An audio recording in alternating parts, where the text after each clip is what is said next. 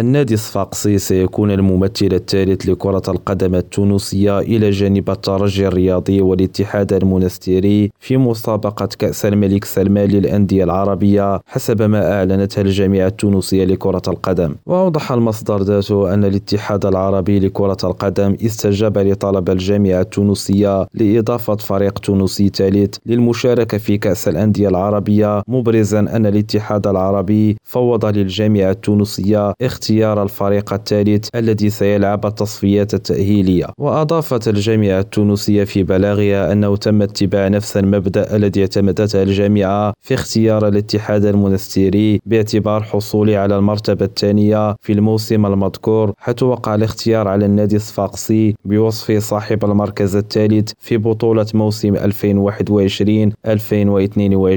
يونس أكريم ريم راديو تونس.